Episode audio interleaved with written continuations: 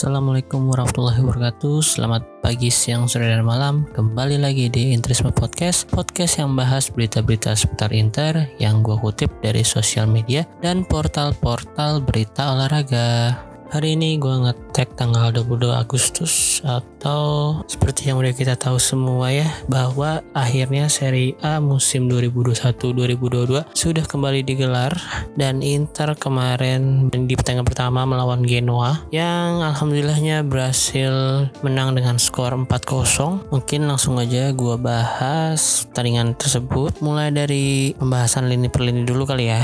Dari Handanovic, uh, menurut gue Handanovic kemarin belum ter terlalu mendapatkan banyak ujian atau mendapatkan banyak serangan ya. Kalau dari statistik sih sebenarnya Genoa itu shootnya cukup banyak yaitu 10 shot tapi yang on target hanya 4. Penampilan Kandelvik kemarin sih standar ya, nggak jelek dan juga nggak bagus-bagus banget. Apalagi kemarin penyerang mudanya Genoa, Kalon namanya, punya dua chance yang emas banget itu. Cuman tendangan dia masih melebar. Padahal udah posisi one on one, nggak one on one sih, cuman emang udah kebuka lebar. Ya mungkin karena karena masih muda pengalamannya belum banyak terus maju sedikit ke posisi back ada Skriniar, The Fridge dan Bastoni menurut gue Skriniar sih salah satu performance terbaik di pertandingan kemarin. Selain dia bisa mencetakkan satu gol dia juga bertahan dan menyerang membantu penyerangan dengan cukup rapih agresif cuman masih bisa terkontrol nggak terlalu maju tapi terlambat ketika kena counternya Genoa. Kemudian kalau The Fridge seperti biasa ya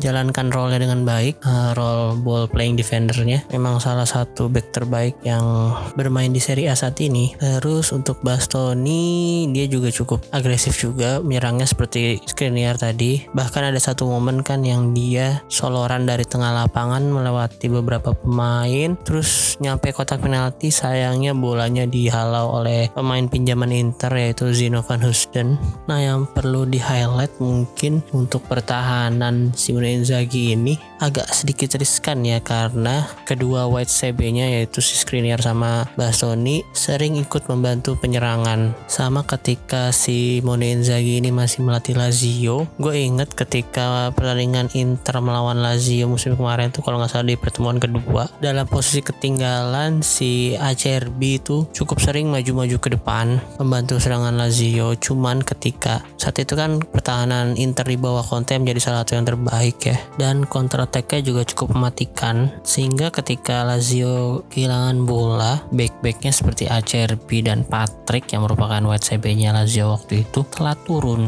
Apalagi ACRB yang udah cukup berumur ya harus melawan counter attack-nya Hakimi dan Lukaku. Sehingga saat itu Lazio harus kebobolan dengan skema counter attack yang berhasil diselesaikan oleh Lautaro Martinez. Nah semoga aja Skriniar dan Bastoni nggak seperti itu ya dan semoga aja si Simone Inzaghi ini punya penyesuaian strategi saat melawan tim-tim yang notabene memiliki pemain-pemain yang lebih cepat atau berkelas juga. Seperti kalau saat melawan Juventus itu ada Chiesa atau Ronaldo, kalau lawan Napoli ada Insigne atau Politano. Mungkin akan sedikit merepotkan ketika bermain seperti saat melawan Genoa semalam tapi gue yakin sih pelatih kelas Simone Inzaghi pasti akan memikirkan itu. Kemudian untuk sektor lini tengah ini favorit gue sih musim ini. Oh ya Inter semalam bermain dengan formasi 3-5-1-1 3 back tengahnya ada 4 wingnya ada 2 kiri kanan ada satu striker. Untuk lini tengah Barella Brozovic Calhanoglu dan Sensi cukup fluid sangat fluid malah cair gitu nggak rigid nggak harus bermain atau memulai serangan dari posisinya masing-masing masing dan chemistry mereka kayaknya cukup bagus gitu nggak kayak baru pertama kali main di Serie A gitu. Padahal kan e, Calhanoglu dan Sensi ini musim kemarin nggak cukup bermain banyak dengan Barella dan Brozovic ya. Apalagi Calhanoglu kan juga baru dibeli. Sensi juga musim kemarin sering cedera kan. Cuman gue seneng banget sih lihat pergerakan atau distribusi bola mereka. Apalagi Calhanoglu ya yang berhasil mencetakkan satu gol dan satu assist di debutnya bersama Inter musim ini. Memang punya kelas sih pemain ini uh, dari pertama gue lihat dia main di Hamburg atau di Bayer Leverkusen gue emang udah suka sama main ini. Selain dia punya tendangan bebas yang bagus dia juga kayaknya bisa main di beberapa posisi di lini tengah gitu. Terbukti selama preseason dia juga main bagus terus uh, bola-bola matinya juga cukup merepotkan lawan ya corner kick dan dengan bebasnya. Dan gol dia semalam juga kelas sih. Jarang-jarang Inter punya pemain yang bisa konsisten atau punya akurasi yang bagus ketika menendang dari luar kotak penalti. Sebenarnya kemarin kita ada Erikson makanya sayang banget nih kalau Erikson musim ini nggak bisa main di Inter. Atau kalau kita tengok ke beberapa tahun sebelumnya kita punya Snager lah. Nah setelah Snager itu tuh yang gue mungkin gue lupa atau memang nggak ada ya pemain Inter yang seperti Calhanoglu atau Snager kemarin. Kemudian kalau Brozovic ya seperti biasa kayak The Fridge tadi dia Brozovic juga menjalankan perannya dengan sangat baik. Pemain yang sangat konsisten lah di beberapa musim terakhir. Terus kalau Barella asisnya keren sih. Kalau komentator semalam bilang itu Ronaldinho dan Guti staff lah. Maksud pasingan-pasingan gitu pasing-pasingan Guti atau si Ronaldinho selain asisnya sih memang kemarin dia bermain cukup bagus apalagi gue highlightnya sih ketika kehilangan bola dia cukup hustle bersama Brozovic untuk merebut bolanya kembali. Dan terakhir untuk lini tengah ada Sensi yang bermain di belakang striker. Ehm, dengan kali ini mungkin bukan harinya Sensi sih karena di uji coba kemarin Sensi bisa bermain lebih baik dari semalam. Cuman semalam gue nggak tahu kenapa positioningnya dan distribusi bolanya banyak yang miss. Walaupun nggak jelek-jelek banget sih cuman karena kita udah ngelihat Sensi yang bangkit di preseason kemarin kita jadi expect lebih gitu ke Sensi musim ini. Ya semoga aja di pertandingan selanjutnya dia bisa bounce back dengan penampilan yang lebih bagus. Oh ya untuk lini tengah uh, perubahannya dari sistem kepelatihan Conte sih menurut gua positioning antar pemain ini bagus banget ya. Jadi yang nggak megang bola pun pintar mencari ruang untuk bisa gampang gitu kalau temennya mau cari dia. Intinya positioningnya bagus lah. Temen gampang mencari dia untuk dipassing oke kemudian untuk sektor wing uh, starter kemarin ada Darmian dan Perisic. Darmian cukup bagus mengisi posisi yang ditinggalkan Hakimi walaupun kita semua tahu ya semalam ada beberapa momen itu kalau misalnya Hakimi yang main. Lini pertahanan Genoa dari sisi wing-wingnya itu bisa dieksploitasi sekali sama Hakimi. Ada satu trupasnya Barella kalau nggak salah Brozovic gitu untuk Darmian. Cuman sayang sekali larinya kurang cepat dan gue yakin kalau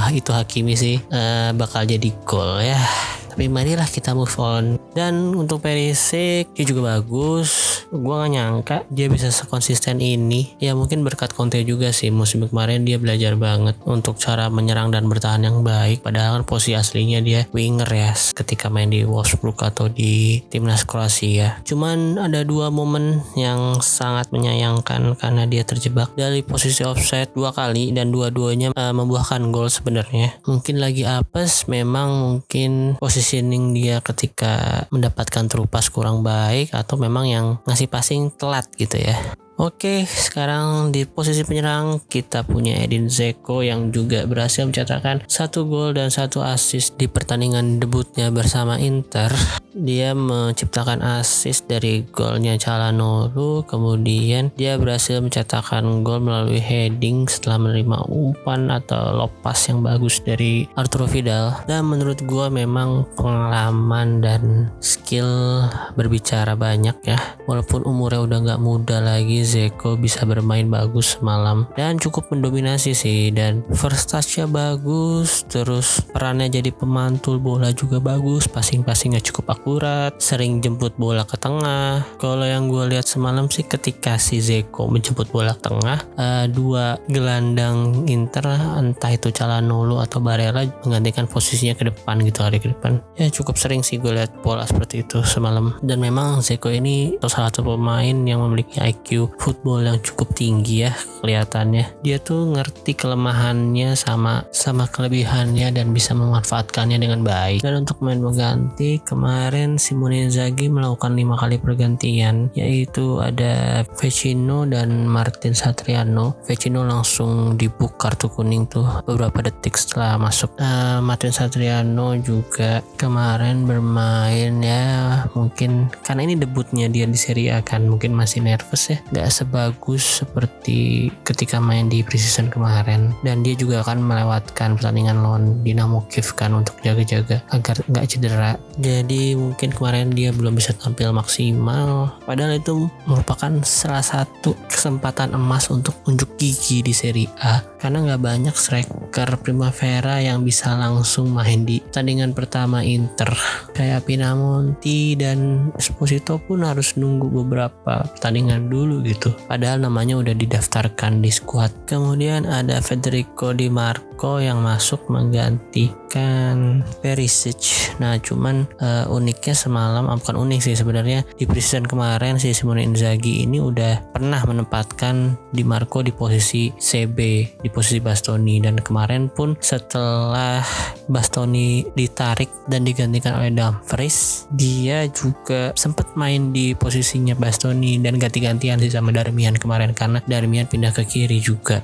Tapi menurut gue sayang sih kalau dia main di posisi CB karena di posisi left wing back itu udah bener-bener bagus sih waktu precision crossing crossingnya cutback cutbacknya itu lumayan akurat. Jadi harusnya sih bisa dimanfaatkan dengan baik. Apalagi kita punya striker tinggi kayak Zeko tuh crossingnya di Marco sangat diperlukan. Kemudian untuk Denzel Dumfries semalam dia masih kayak malu-malu gitu ya. Masih bingung bukan bingung sih cuman ya kikuk lah bahasanya. Karena main juga cuma 8 menit kalau nggak salah masuk di menit 82 nah, ada satu possession yang dia one on one gitu gocek melewati satu pemain dan memberikan umpan cuman sayang umpannya dapat diblok tapi kalau gue lihat sih di beberapa highlight ya gue cuma lihat di highlight-highlightnya di YouTube doang. Memang si Dumfries ini tipikalnya yang hustle saat defense gitu loh. Jadi mungkin saat offense nggak sebagus Hakimi cuman untuk defense kayaknya upgrade dari Hakimi sih. Tapi karena kemarin Inter waktu dia main nggak sering terserang di dari posisinya ya dia belum kelihatan hustle-nya itu.